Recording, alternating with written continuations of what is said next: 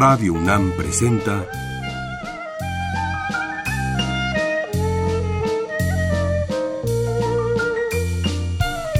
La música en la vida.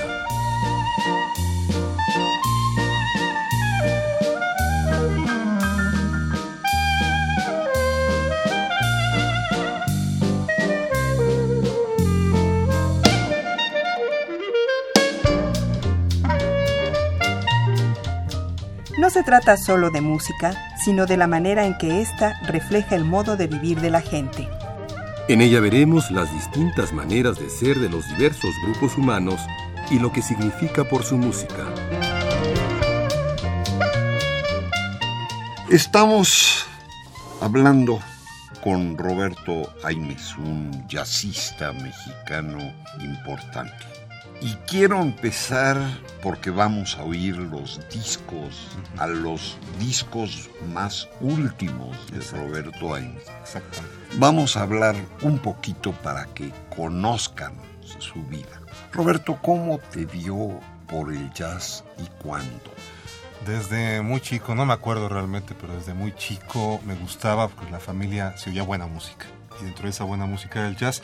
Pero sí te puedo decir, cuando mi padre me llevó o nos llevó a varios de los hermanos a escuchar a Louis Armstrong, finales de los años 50, yo estaba chiquitito, de hecho me cargaba mi padre, me impactó de tal manera que dije quiero ser eso, músico de jazz. Pero no te fuiste a la trompeta como No, él. no el, el bajo siempre me gustó, aunque había oportunidad de, de estudiar otros instrumentos que toco también, pero el contrabajo y el bajo. ¿Cómo llegaste al, al contrabajo?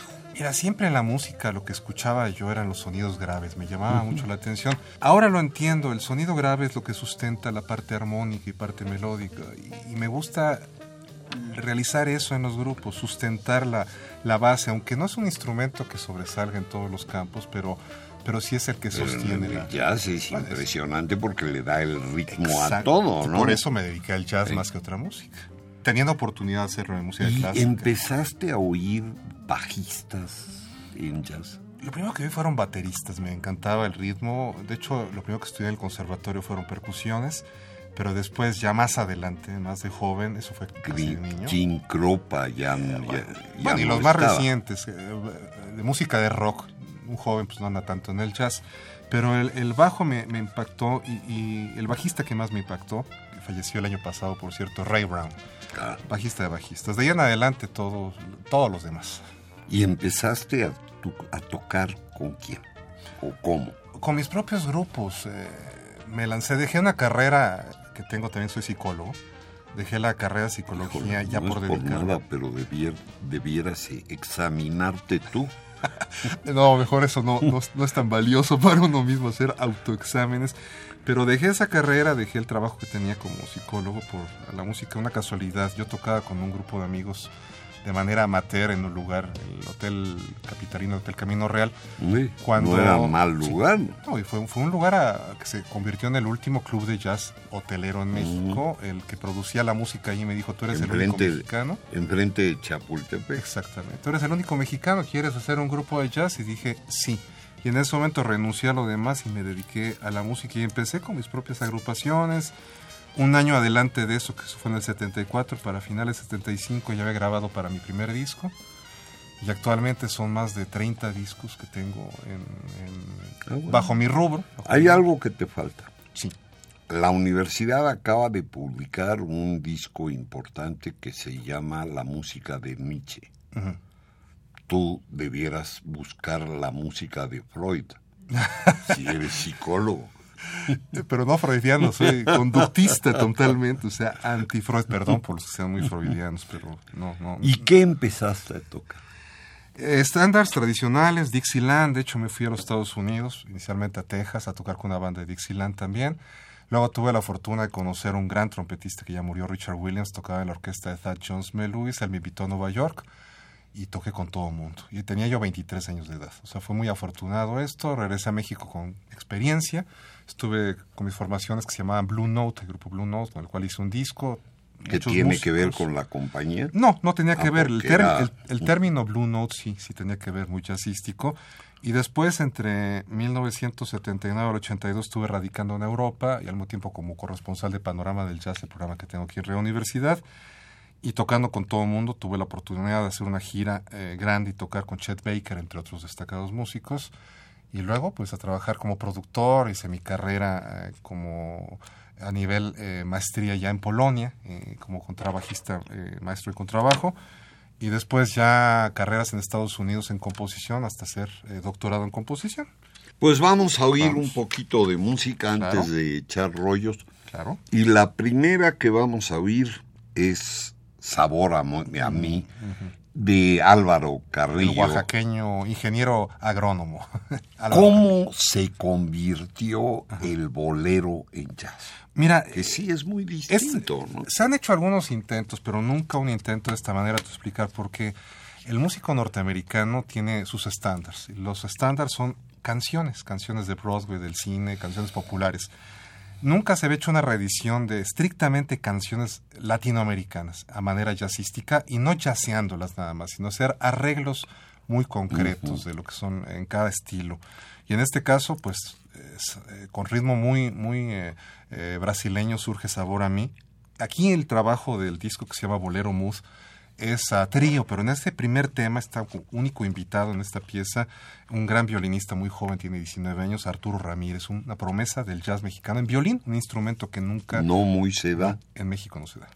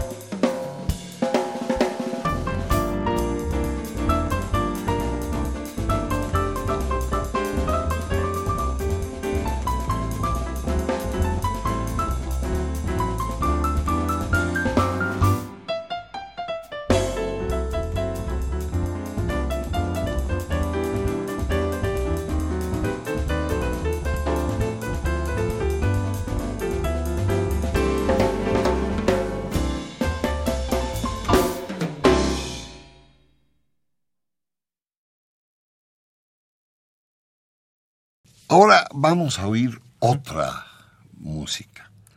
Esta idea del bolero en jazz es interesante. Y lo que vamos a oír es Bésame mucho de Consuelo Velázquez. Interesantemente, porque si hay una música mexicana que llega al jazz y pega por todos lados, es Bésame mucho. Y no solo en el jazz, es el tema de un compositor de cualquier lugar del mundo y su compositora Consuelo Velázquez más grabado en el mundo. El Guinness dice así. está, es el tema más grabado en todos los conceptos. Hombre. Y, no puede faltar una pieza impresionante. Pieza. Y en el jazz lo agarraron mucho en muchas distintas estilos. Claro que sí. Claro que sí. En Europa le entraron, porque en Estados Unidos es importante. Sí, hay grabaciones hasta de jazz francés que tienen cuando acababa de ser compuesto Bésame mucho, ya se interpretaba en Francia. En Estados Unidos, bueno, se hizo, se ha hecho muchísimo, hasta cantado. Que aquí quiero aclarar que esto es evitar la canción cantada crear el mismo efecto de los estándares americanos, estándares latinoamericanos estrictamente musicales. ¿Y con quién tienes? Bueno, en este caso, eh, el anterior corte era con Luis Cepeda al piano, Salvador eh, Merchan en batería. Aquí está un músico cubano espléndido que es Osmani Paredes al piano y el ah, propio Salvador, Salvador Merchan también en la batería.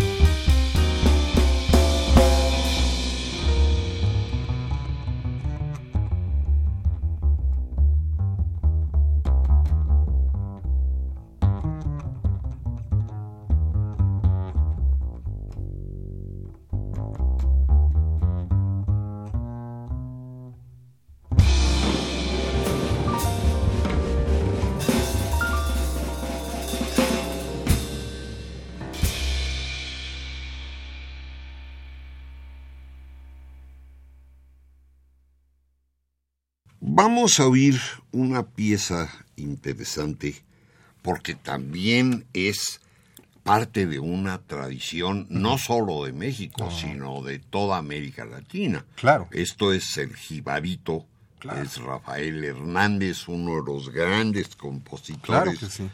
Eh, pues yo diría mexicanos, porque vivió Eh, en se México casó con mil mexicana. años, ¿no?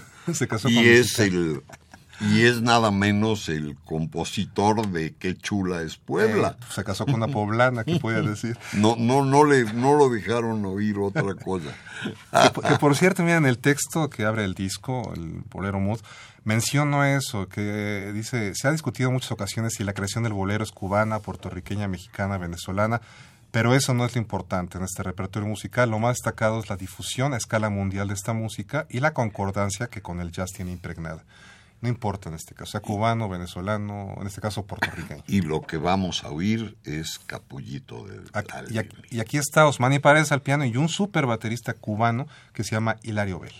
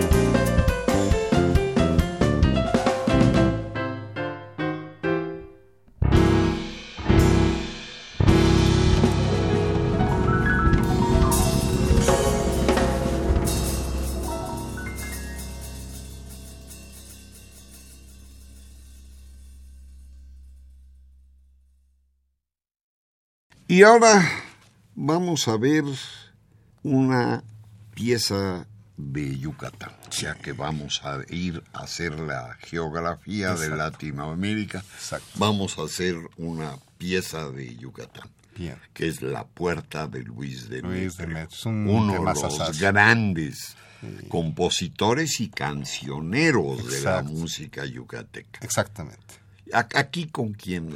Aquí está eh, Luis Cepeda en el piano y doblando en teclado. Es la única opción que es un doblaje de teclado y piano acústico. Salvador Merchan batería y un servidor en el bajo siempre. Cuidado, oigan el tololoche porque ese es Roberto Aimes.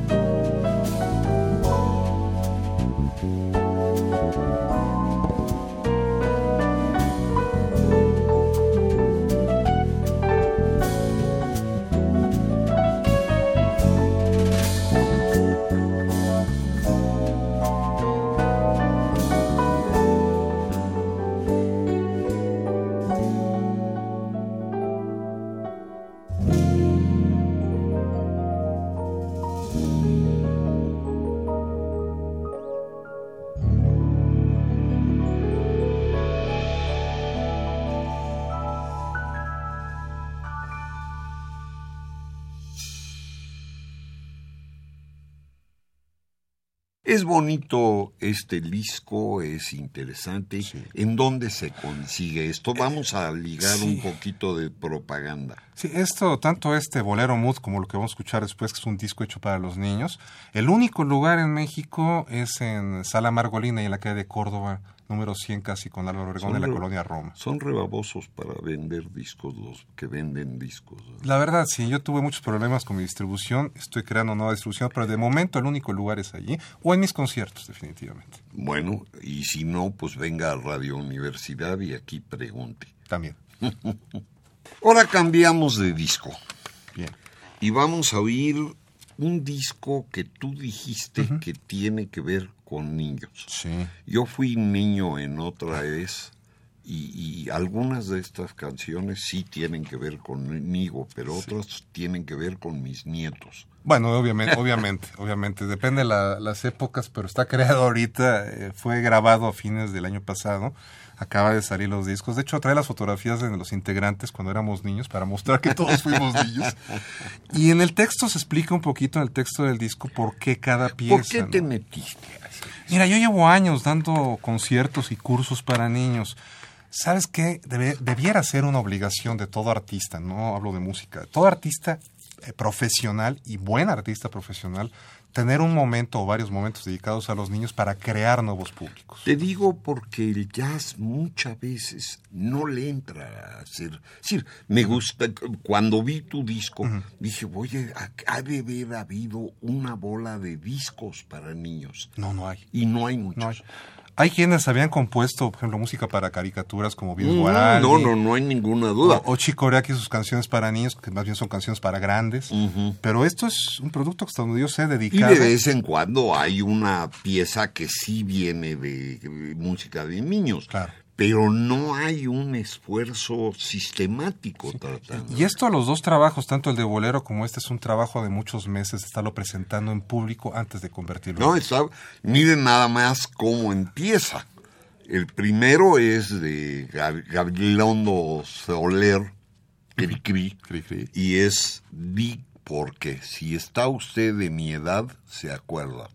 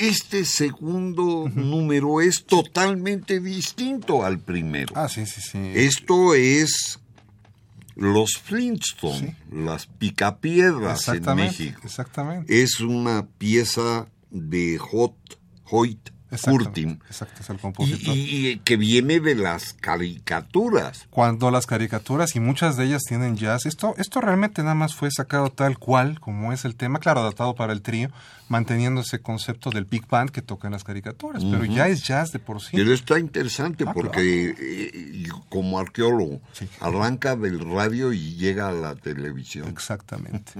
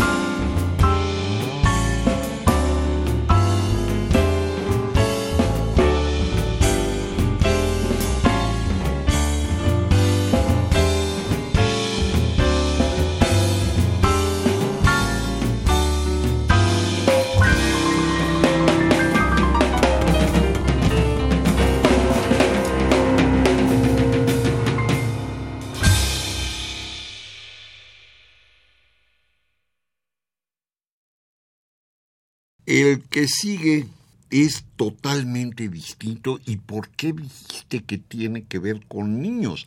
Es Pertido Ajá. de Juan Tisol, el gran Claro. músico de la orquesta de Hugh Duke Ellington. ¿Cómo regresa Mira, a los en, niños? en el texto está mencionado todo, pero lo comento. Eh, eh, Juan Tisol era puertorriqueño, Sí. miembro de la orquesta de Ellington, aparte coautor de muchos temas como Caravana y tantos sí, uno de los grandes y además luego hace su ca- Ah, claro. orquesta propia. Y desde luego, y, y tocaba el trombón y el trombón de válvulas, no el de varas, sino de válvulas, que después se volvió famoso ese trombón en las orquestas de música de salsa y todo esto. Entonces la idea es, es regresar el sitio que merece a este puertorriqueño, es lo que les menciono a los niños, porque como puertorriqueño tuvo que haber sentido como tocamos la música y no como es el tema original en swing, sino aquí que está el estilo puertorriqueño.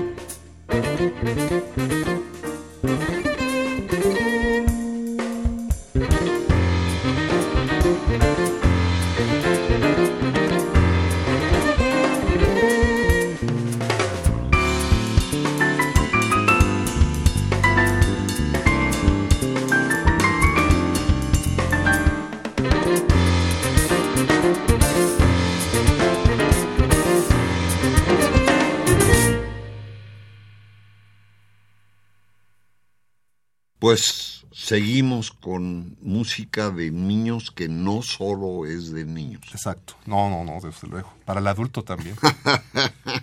y el que sigue es una pieza de rock, una proto-rock que se vuelve jazz para niños en una pieza de los Beatles. Exactamente. Lucy in the Sky with Diamonds. Fíjate que de esa pieza, John Lennon. John, John, Lennon realmente fue el compositor, aunque está siempre en la mancuerna Sí. con McCartney, ¿no?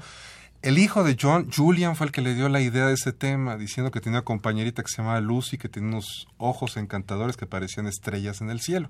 Hay quienes le echan otras cuestiones de, por LSD y todo esto, pero en fin, es Lucy in the Sky with Diamonds fue la idea original de un pequeñito en aquel entonces, el hijito de John Lennon.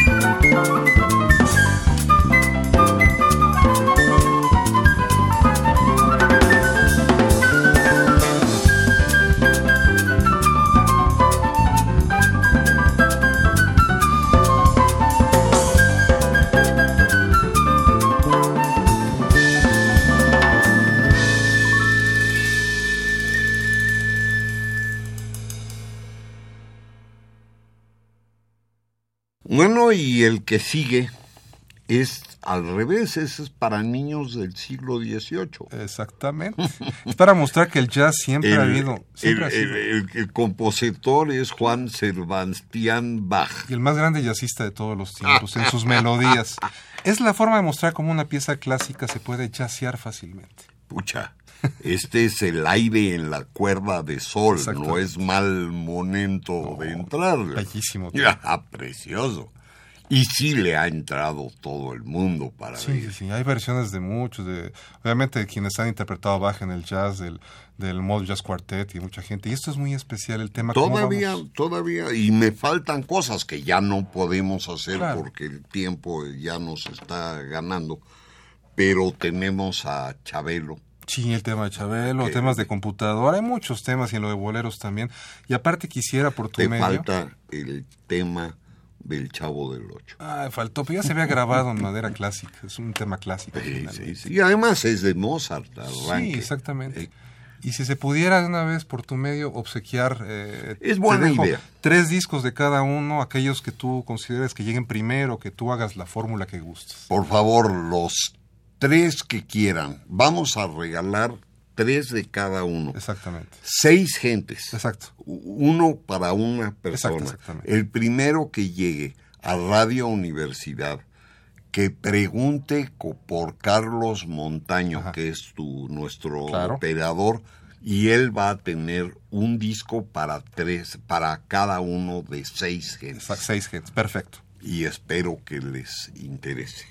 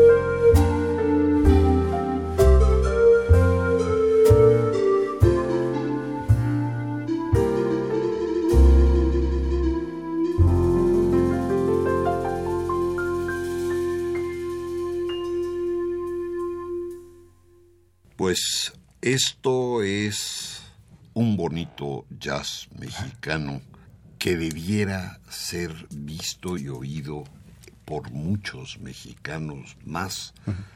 Y pues qué bueno que lo nos gusta. Mil gracias por la oportunidad. No, no, Jaime, no, no, público. gracias por dejarme hacerlo. Es precioso. Y, te puse, lo puse enfrente de unos niños de estudi de de hijos de estudiantes y de investigadores, y les gustó como locos. Qué mejor. Le hicimos toda una copias de, de, de cassette mil veces. Fíjate. A pedazos, ¿no? Claro. Pero era impresionante. Pero mejor que lo compren. No, es bonito, es buena, es buena idea. Esto es la música de Roberto Aimes, un universitario, gente que tiene que ver con un programa que tiene mil años en Radio Universidad y que es estudiado y oído en todo el mundo. Gracias.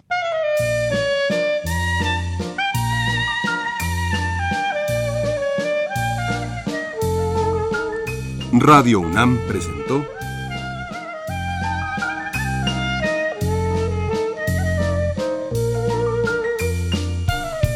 La música en la vida.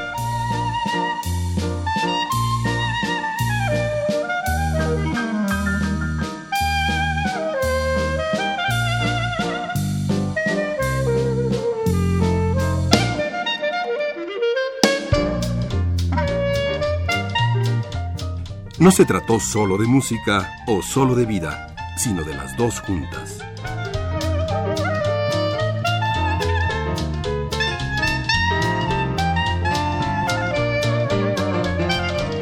En esta emisión de Música en la Vida escucharon ustedes música de estos dos discos, Little Jazz Cats y Bolero Mood, los dos en la etiqueta Jazz Cat Records.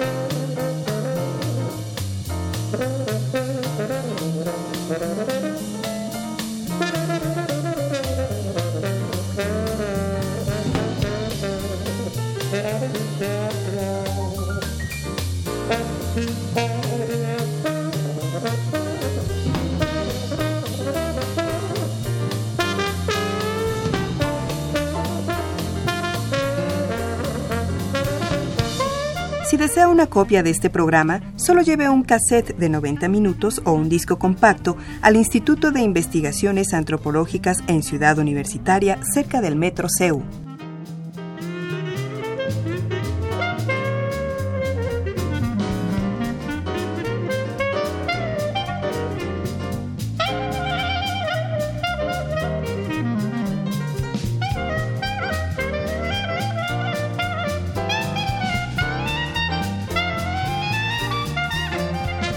Y recuerden, este programa se transmite los sábados a las 13 horas por amplitud modulada y los domingos a las 14.30 por frecuencia modulada.